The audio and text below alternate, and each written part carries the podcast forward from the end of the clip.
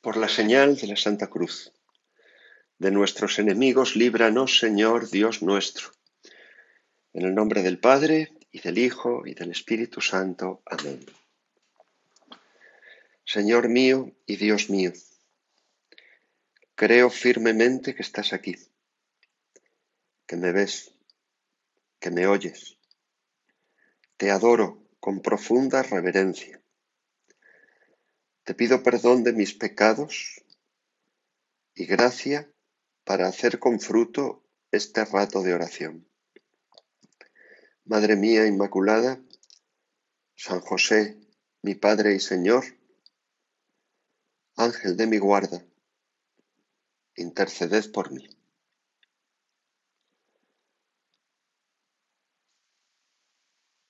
Estamos rezando y no estamos en una catequesis, pero tampoco viene mal aprender algo mientras rezamos o rezar mientras aprendemos, puesto que lo que estamos meditando es la doctrina de nuestro Señor Jesucristo, tal como la Iglesia nos la ha explicado, no nos vamos a negar, conforme contemplamos esas verdades, a aprender también la enseñanza, ¿verdad?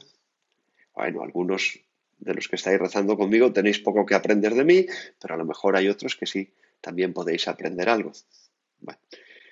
Siempre y cuando no convirtamos la oración en un ejercicio sesudo que nos vaya a estallar el cerebro, que no sería nada conveniente. ¿Qué entendían aquellos judíos por vida eterna? Ayer considerábamos lo que entendieron cuando Jesús les dijo si no coméis la carne del Hijo del Hombre y no bebéis su sangre, no tenéis vida en vosotros. Y hablábamos de, la, de la fuerza que había en esas palabras de carne y de sangre, junto con ese verbo, ¿verdad?, de comer, masticar, deglutir. Pero también les decía, no tenéis vida. ¿Qué entendían ellos por vida eterna?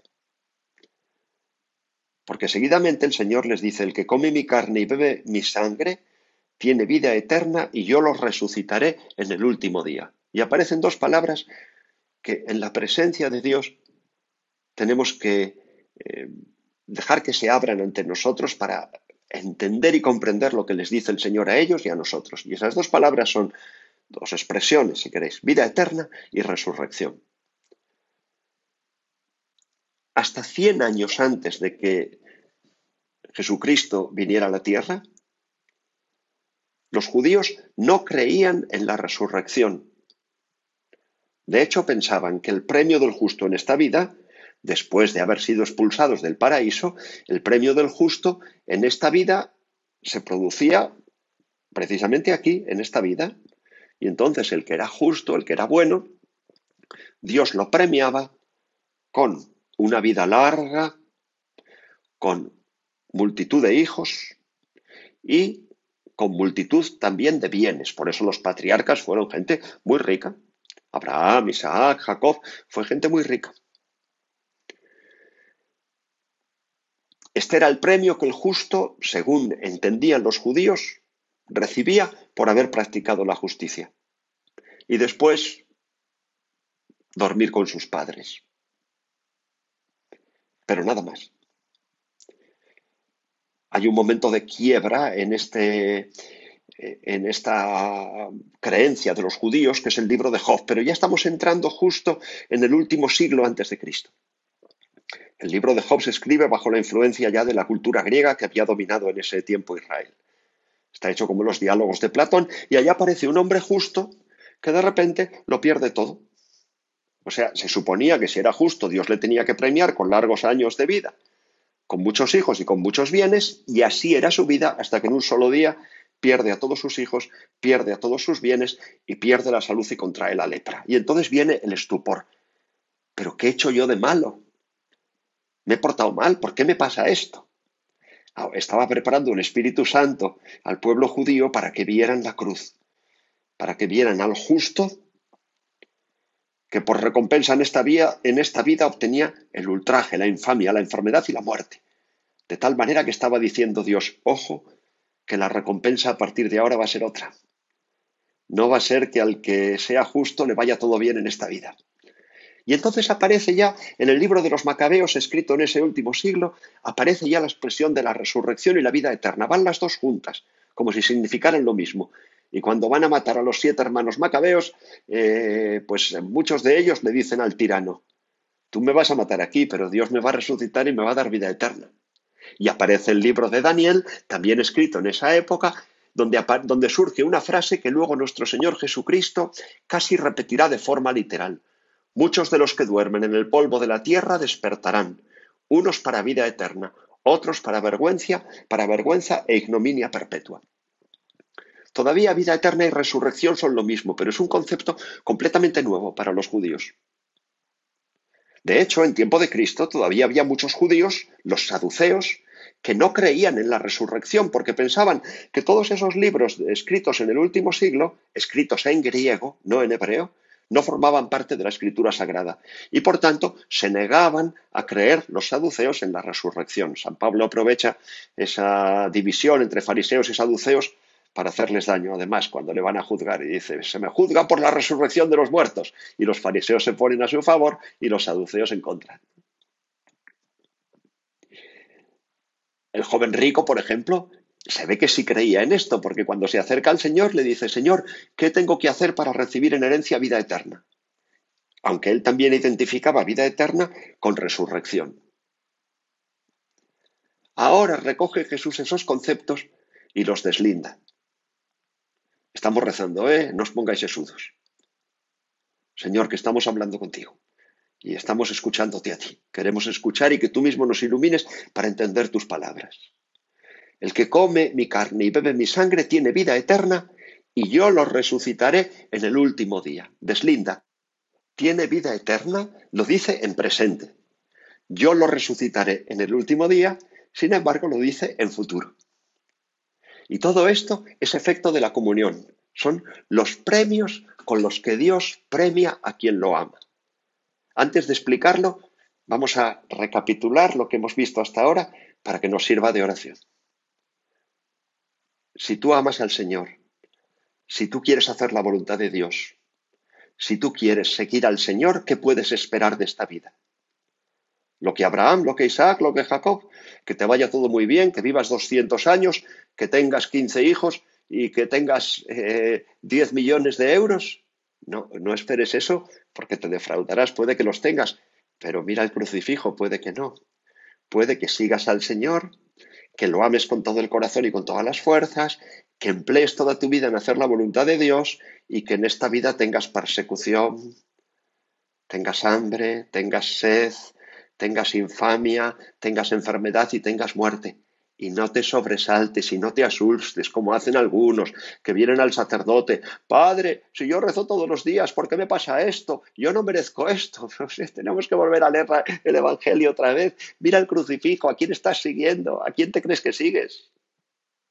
Si siguieras a un señor gordo lleno de collares y pulseras en una mesa con una mariscada, pues entonces, claro, sí, podrías esperar eso mismo, pero estás siguiendo a un crucificado que tiene el rostro lleno de escupitajos y el cuerpo abierto por el látigo. ¿Qué esperas tú de esta vida, hijo?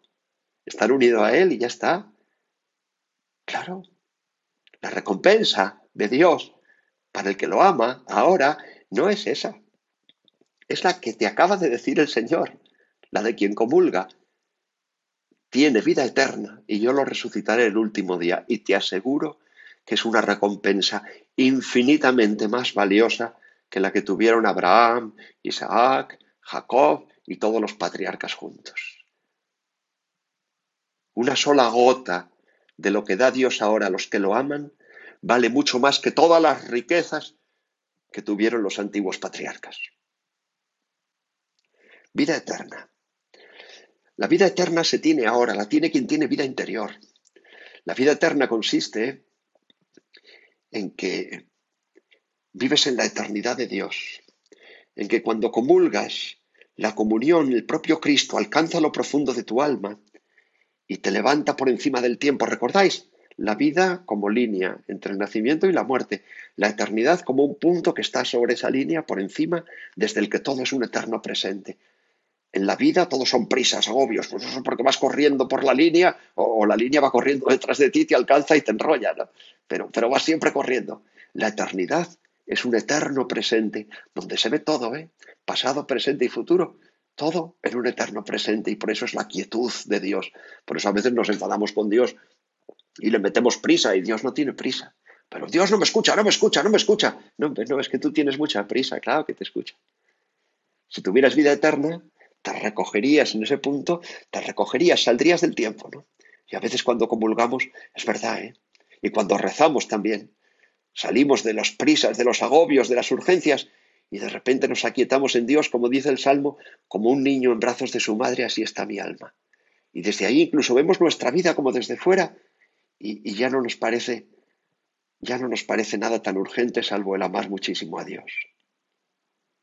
Quien tiene vida eterna, en lo profundo del alma, tiene una paz maravillosa, no la pierde de nada, no la pierde por nada, y habita en un silencio, ¿eh? porque claro, las palabras es como nos comunicamos en medio de esta línea, en esta vida. Decimos una palabra, luego otra, luego otra, luego otra, pero estamos en el luego, luego, luego. Cuando te recoges en la eternidad, porque tienes el cielo dentro del alma, ya no necesitas palabras. Es un saber, como si, como si alguien, sin haberte dicho palabras, hubiera impreso en lo profundo de tu alma el conocimiento. Yo ahora mismo te digo una frase, tú escuchas las palabras y queda impreso un conocimiento en tu alma, pero han sido necesarias mis palabras. Dios a veces imprime ya ese conocimiento en tu alma sin haber expresado palabras, porque no hay palabras para expresar el amor de Dios. Y eso es la vida interior. Santa Teresa en las moradas distingue ahí entre inteligencia, que es con lo que rezamos con palabras, y el entendimiento, ¿verdad? No es lo mismo la inteligencia, que es discurrir, eh, hago esto, entonces si es esto, esto es mejor que esto, y entonces en conclusión, papá, papá, estás discurriendo. O el entender, ya lo he entendido, ya no hay palabras. Pues eso, ya he entendido que Dios me ama, y lo he entendido en lo profundo de mi alma.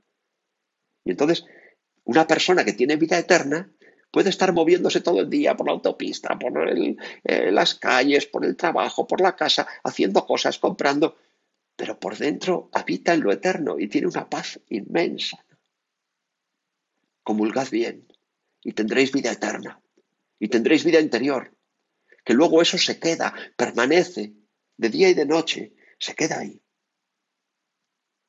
Y perdonadme a mí si no lo sé explicar mejor, pero sí vamos a decir, Señor, Señor, dame de ese pan para que tenga vida eterna. Quiero tener eso, eso que, que, no entiendo muy bien, pero que, pero que me parece tan deseable, ¿no? Dámelo, dame vida eterna, sácame de la red de todas estas prisas y estas urgencias y hazme vivir así, en ese silencio de tu eternidad, en ese silencio tan lleno de amor. Y luego sigue diciendo, y lo deslinda de la vida eterna, y yo lo resucitaré el último día. Ya lo hemos hablado en estas meditaciones, cuál es el último día, ese día tan esperado por la Iglesia en que el Señor vendrá desde el cielo para juzgar a vivos y muertos. Y ese día los cuerpos de los difuntos resucitarán. Unos, como ha dicho el profeta Daniel y dirá también el Señor, para resurrección de vida, otros para resurrección de juicio. Por eso los cristianos tenemos tanto cariño al cuerpo, el cuerpo no es una cárcel del alma. A veces lo puede ser, ¿eh? cuando el cuerpo está muy maltrecho y la cabecita ya no funciona. Sí, yo hay veces que, le digo a familiares, cuando ha muerto un, ancianito que estaba ya con la cabeza muy mal, muy deteriorada y el cuerpo muy deteriorado, digo, mira, ya se ha liberado el alma ya de la cárcel, pero, pero salvo en esos casos en que el cuerpo ya está muy maltrecho y no deja al alma expandirse, el cuerpo no es cárcel de nada, el cuerpo es y siempre lo es, templo, templo de Dios. Los cristianos veneramos nuestros cuerpos. No pensamos que la carne sea mala. Señor, te doy gracias por este cuerpo mío. Te doy gracias porque me has hecho corporal. Fíjate, aunque parezca un disparate. Pero Señor, tú me escuchas, sabes lo que te quiero decir. Te doy gracias porque no soy un ángel. Y seguro que los ángeles darán gracias a lo mejor por no ser humanos, aunque no lo sé. Igual no tienen envidia porque ellos no pueden comulgar y nosotros sí. ¿eh? Pero te doy gracias porque no soy un ángel. ¿Sabes por qué? Porque los ángeles no tienen labios. Y si no tienen labios no pueden besar. Y la ilusión de mi vida cuando llegue ese último día es resucitar y con mis labios ya gloriosos estampar un beso en las mejillas de la Virgen que, la voy a hacer llorar. Y que ella estampe uno en las mías que me va a hacer llorar toda la eternidad. Y luego poderte dar un abrazo con mis brazos ya resucitados y gloriosos. Bendito sea, Señor, porque me has preparado un cuerpo. Y entonces yo digo, aquí estoy para hacer tu voluntad. Estoy citando el Salmo, el Salmo 39. Pero precisamente por eso también cuando un cristiano muere, y ahora que quizá hoy me han dado noticia de la muerte de otro feligres mío, y, que tantos de vosotros en este tiempo de pandemia pues estáis palpando casi la muerte eh, tan cerca. Pero no lo olvidéis que los cuerpos de nuestros difuntos duermen, por eso los llevamos al campo santo, para que allí duerman y esperen el día del despertar, que es cuando vendrá glorioso el Señor y despertarán, y despertarán gloriosos. Y como han comulgado, son reliquias. Yo sé que ahora quizá no hay más remedio en muchos casos porque no, no se permite otra cosa y la ley no lo permite que incinerar los cuerpos de los difuntos. Pero no es esa la tradición cristiana, y recordadlo, porque toda esta pandemia pasará y, y sí tenéis que tener muy clara la doctrina. La tradición cristiana es al cuerpo del difunto, al cuerpo de quien ha comulgado, de quien ha recibido la santa unción, de quien ha sido bendecido con los sacramentos, ese cuerpo que es un templo, pues devolverlo a la tierra, para poder ir allí al cementerio a rezar ante esos cuerpos que están esperando el despertar y que son reliquias y que es una manera preciosa de recordarlos y de orar por ellos, acercarnos al cementerio ante sus cuerpos y rezar allí y venerar el cuerpo de un cristiano difunto. No echarlo a una pira como, como si fuera basura o rastrojo que hubiera que quemar. ¿eh? No es que sea pecado ¿eh? la incineración, pero, pero no es esa la tradición cristiana. Y esos cuerpos como serán los nuestros también, a mí al que me intente quemar cuando me muera, vamos, es que, es que me, levanto y le pego un susto que lo mato en ese momento. Que no se me acerque nadie con una cerilla. A mí que me devuelvan a la tierra, que quiero allí esperar. En esa cama, en ese lecho del sepulcro, quiero esperar a despertar y que me diga el Señor, talita kumi, como aquella chica, ¿no? Niña, a ti te digo, levántate. Pero claro, eso se lo dices a, una ceniza y parece que estás rezándole a una colilla, un cigarro, por el amor de Dios. Esos cuerpos, decía, que han comulgado, que se han unido corporalmente, carnalmente a la carne de Cristo, participarán también en la resurrección gloriosa del cuerpo de Cristo cuando el Señor vuelva y resucitarán en estado de plenitud. También los incinerados, ¿eh? sí, también, también. Pero os explico la tradición cristiana y, lo que es más deseable. Sigamos, que se nos va el tiempo. Porque mi carne es verdadera comida, sigue diciendo el Señor, y mi sangre es verdadera bebida. Está queriendo decir entonces que un filete de pollo no es verdadera comida y que un vaso de agua o de vino o de cerveza ¿No es verdadera bebida? Evidentemente, claro que está queriendo decir eso. ¿Y cómo es que un filete de pollo no es verdadera comida? Porque te engaña. Así de sencillo. Te lo comes y te parece que te sacia. Dices, uy, qué bien me he quedado con este filete de pollo. A las cuatro horas vuelves a tener hambre. Anda, me ha engañado. Me dijo que me saciaba y no me ha saciado. Ahora quiero más y comes más y te parece que te has saciado y luego vuelves a tener hambre. No, esa es comida de mentira, es comida que te engaña, hay que comerla porque si no nos morimos. Pero no es comida de verdad. Está constantemente engañándote y con el agua pasa lo mismo, se lo dijo el Señor a la samaritana, el que beba de esa agua volverá a tener sed. Claro. Sin embargo, el que beba del agua que yo le daré no tendrá sed jamás. Como ha dicho hace poquito, el que crea en mí no pasará sed. ¿Qué diferencia con la comunión? La comunión, cuando, la, cuando comulgas con fervor, te sacia por dentro. Pero no le pasa como el filete de pollo, que después de haberlo comido lo expulsas, lo quemas, y la mitad la quemas y la otra mitad la expulsas. O poned el porcentaje que queráis, ¿no? La comunión se queda en el alma se queda. Y cada comunión se acumula a la anterior y se acumula y se acumula y cada comunión es más alimento, más alimento y el alma está más fortalecida y el alma está más enriquecida y el cristiano va siendo más santo. La comunión nos va santificando hostia a hostia. El cristiano va quedando santificado cuando se recibe bien.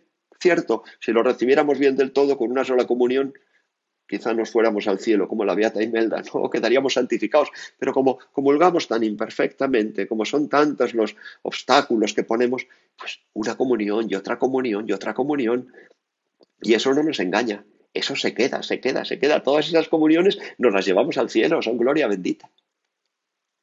Por eso es tan aconsejable y tan buena la comunión frecuente.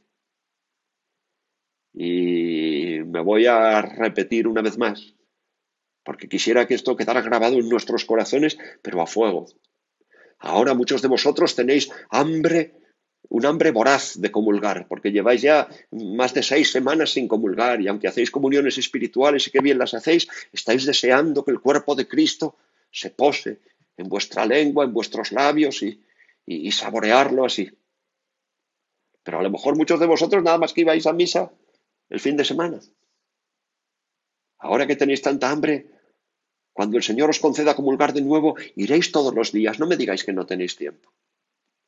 Tenéis el mismo tiempo que han tenido los santos y que tienen tantas madres y padres de familia numerosa que, sin embargo, trabajan muchísimo y van a misa todos los días. Organizaos un poquito. Y me vais a agradecer mucho este consejo, porque estoy convencido que en cuanto llevéis dos semanas, un mes yendo a misa todos los días, ya no lo podréis dejar. Diré, Señor, que no me pase ni un día más sin comulgar. Y, paladearéis lo, dulce y lo bueno que es el Señor cuando se nos entrega así en alimento. Esto ya os lo he dicho que desde el comienzo del siglo XX todos los papas lo han aconsejado, la comunión frecuente, frecuente. Porque sabían que venían tiempos muy duros y que las almas de los cristianos tenían que estar muy fortalecidas. Me cuesta trabajo comprender a grupos, movimientos en la Iglesia que no aconsejan la comunión frecuente. No digo eh, que, no sean de Dios, claro que son de Dios, digo que a mí me cuesta trabajo comprenderlo eso. Y a cualquiera que comulgue todos los días le cuesta trabajo entender cómo puede haber cristianos que no comulguen todos los días. Así que, de verdad, si hacéis esta promesa al Señor, igual acaba, acaba antes el confinamiento y podéis comulgar antes. Señor, cuando me dejen ir a comulgar, voy a comulgar a diario. El que come mi carne, sigue diciendo el Señor, y bebe mi sangre, habita en mí y yo en él. ¿Sabéis la diferencia entre comer y comulgar, verdad? Es decir, comulgar no, no significa solamente deglutir la sagrada hostia. No. Para deglutir solamente hace falta el cuerpo. Yo una vez por error pues a un monaguillo que tenía, que era, que era un bicho. Tenía seis añitos, siete, pero era el, monaguillo más nervioso que he tenido en mi vida. Bueno, pues eh, él no había hecho la primera comunión todavía, pero en una misa se me puso delante para que le diera la comunión, yo no me di cuenta y, y le di la comunión, el cuerpo de Cristo, amén. Y al acabar la misa, vino otro monaguillo que, estaba, que no estaba haciendo de monaguillo, sino que estaba en la iglesia asistiendo a misa y entró en la sacristía. Don Fernando, don Fernando, que le ha dado la comunión a Diego. Digo, ¿qué? Diego, te he dado la comunión. Me has dado el pan, me dice. Llamé a su madre corriendo y le dije, no te preocupes que tu hijo no ha comulgado. Porque ni él sabía lo que estaba haciendo, ni yo me daba cuenta de lo que le estaba dando.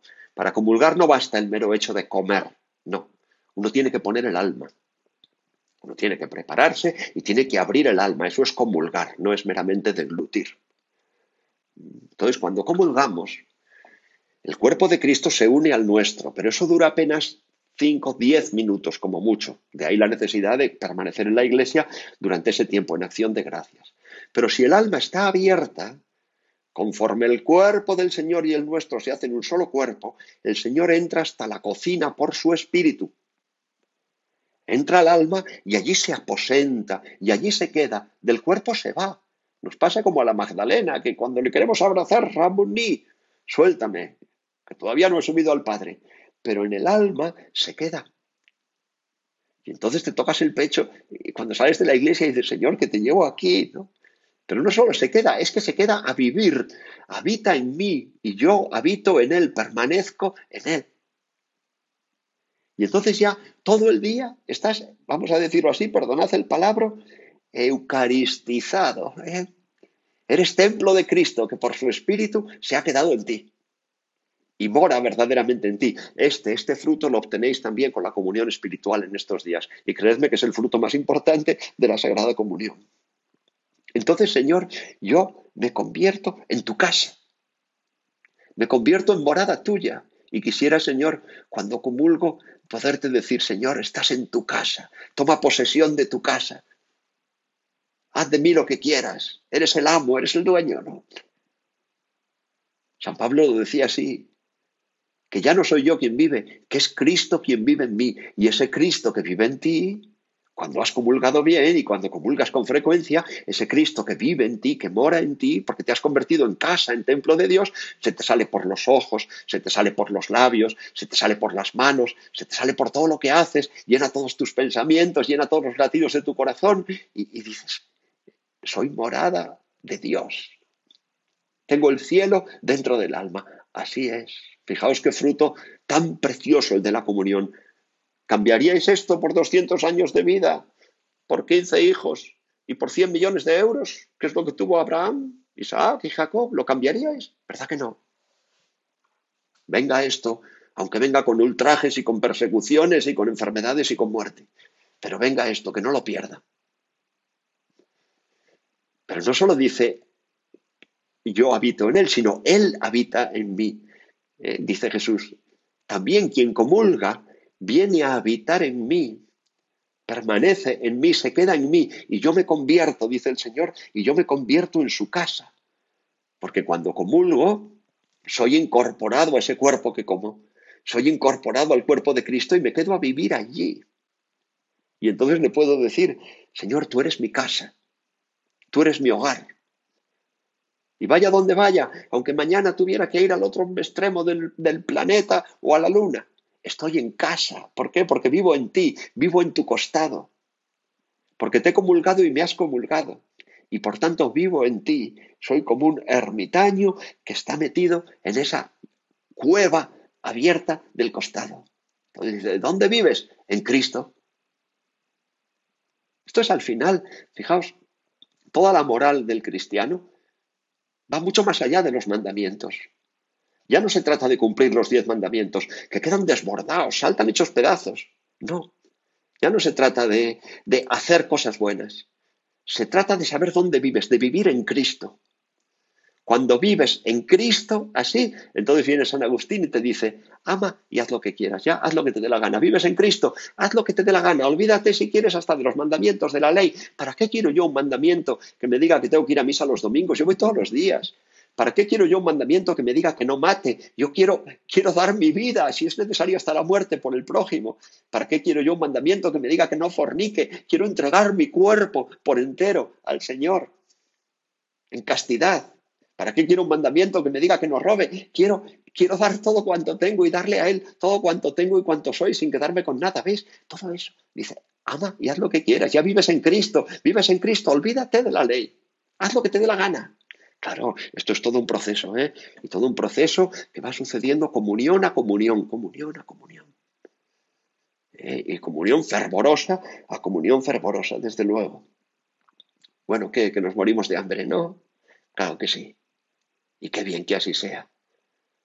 Vamos a pedirle a la Virgen Santísima, ya van nuestros ojos hacia ella. Madre Santa, prepara nuestras almas para la próxima comunión.